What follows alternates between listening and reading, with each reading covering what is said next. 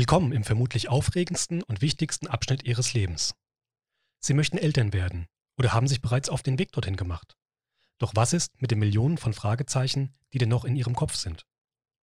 In unserem Podcast Eltern werden versuchen wir so viele Fragezeichen wie möglich zu beseitigen und begleiten Sie ein Stück auf dem Weg in Ihr neues Leben. Im Laufe Ihrer Schwangerschaft müssen Sie eine Vielzahl an Entscheidungen treffen. Das bereitet Sie auf Ihre kommende Rolle als Eltern vor. Eine dieser Entscheidungen, die Sie treffen müssen, ist, inwieweit wollen Sie bereits vor der Geburt wissen, ob Ihr Kind gesund ist. Mit der pränatalen Diagnostik steht uns mittlerweile eine Fülle an Diagnosemitteln zur Untersuchung Ihres Kindes vor der Geburt zur Verfügung. Welche es gibt und welche davon aus unserer Sicht sinnvoll sind, das erklärt Ihnen in dieser Folge die Chefärztin unserer Frauenklinik, Dr. Elke Schulmeier. Pränataldiagnostik ähm, ist ein, ein weites Feld, das, wo ich merke, dass junge Eltern unendlich verwirrt. Pränatale Diagnostik heißt eigentlich, dass wir im Mutterleib äh, mit verschiedenen Untersuchungen schauen, ob ihr Kind gesund ist. Eine hundertprozentige Garantie kann es nicht geben, weil es viele ganz, ganz seltene Erkrankungen gibt, die nicht alle vor der Geburt zu diagnostizieren sind. Die die großen Felder, wo Erkrankungen auftreten können, sind, drei, sind in drei Gruppen einzuteilen.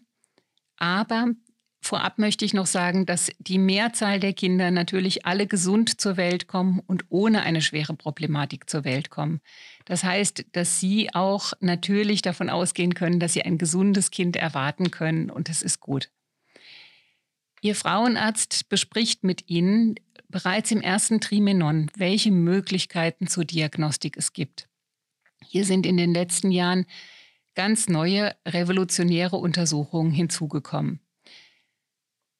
Die Pränataldiagnostik war früher ähm, äh, vergesellschaftet mit der Suche nach einem Kind mit Down-Syndrom, einer Trisomie 21. Das Down-Syndrom deshalb, weil es eine der häufigsten Erkrankungen ist, äh, die, ähm, die es gibt. Und das Down-Syndrom auch deshalb, weil die Wahrscheinlichkeit mit höher, höherem mütterlichen Alter ansteigt. So hat man früher in den 90er und in den 2000er Jahren jeder Frau ab 35 angeboten, eine pränatale Diagnostik durchzuführen, was damals alleine möglich war über eine Fruchtwasseruntersuchung. Eine Fruchtwasseruntersuchung heißt, dass man mit einer Nadel die Fruchthöhle punktiert und Fruchtwasser entnimmt. Das sind meistens so 12 Milliliter. Dieses Fruchtwasser wird dann kultiviert, also Zellen werden zum Wachsen gebracht und in diesen Zellen kann man dann das Erbmaterial des werdenden Kindes finden aus, die Chromosomen auszählen und finden, ob das 21. oder das 13. oder 18. Chromosom zu viel da ist. Heutzutage gibt es andere Möglichkeiten, eine, ähm, eine Trisomie zu diagnostizieren. Das ist die sogenannte nicht-invasive pränatale Diagnostik, NIPT genannt, wo man über einen Bluttest der Mutter Chromosomenschnipsel des Kindes nachweisen kann und damit im Grunde feststellen kann, ob die Wahrscheinlichkeit für eine Trisomie gegeben ist. Diese Untersuchung ist ungefähr seit 2016 etabliert und muss aber im Gegensatz zur Fruchtwasseruntersuchung von den Eltern bezahlt werden.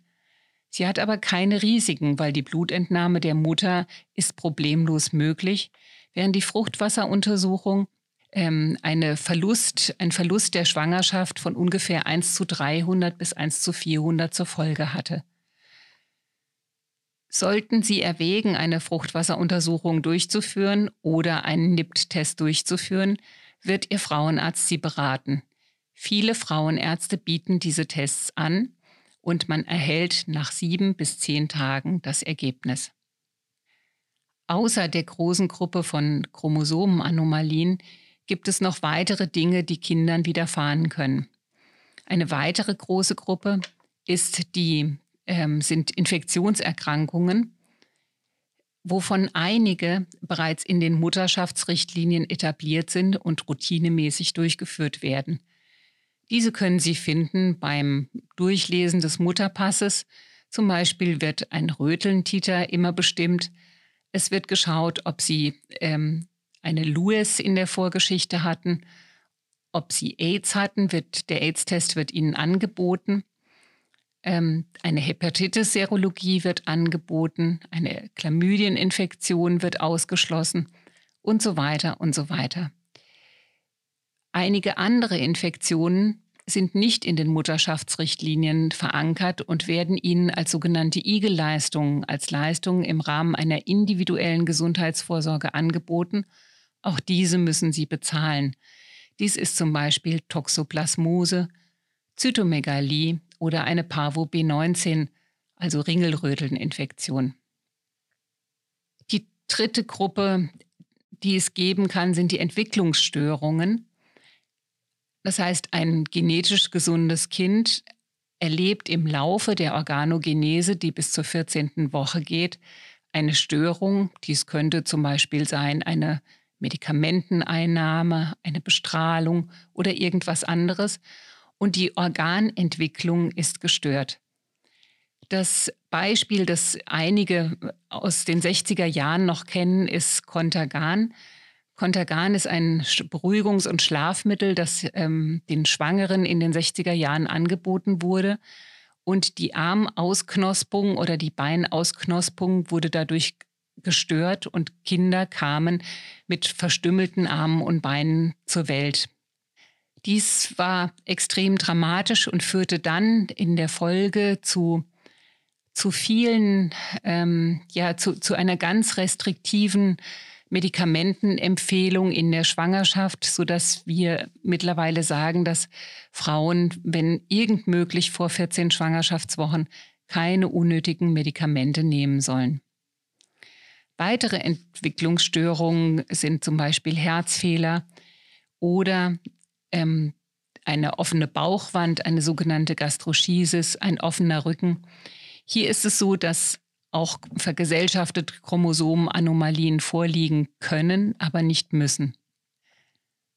Diese Entwicklungsstörung kann man mit einer sehr guten Ultraschalldiagnostik am Ende des ersten Trimenons, so um der 12., 13. Schwangerschaftswoche und dann mit dem großen Organultraschall, wo auch ein Herzultraschall mitgemacht wird, mit 20 bis 22 Wochen weitgehend ausschließen. Jetzt fragen viele Eltern, was ist das Ideal? Was kann ich tun, um möglichst sicher zu sein, dass mein Kind gesund ist? Ähm, wir glauben, dass die Kombination einer nicht-invasiven pränatalen Diagnostik, das heißt ein Gentest mit einem ausführlichen Erst- und Zweittrimester-Ultraschall, die größte Gewähr dafür bietet.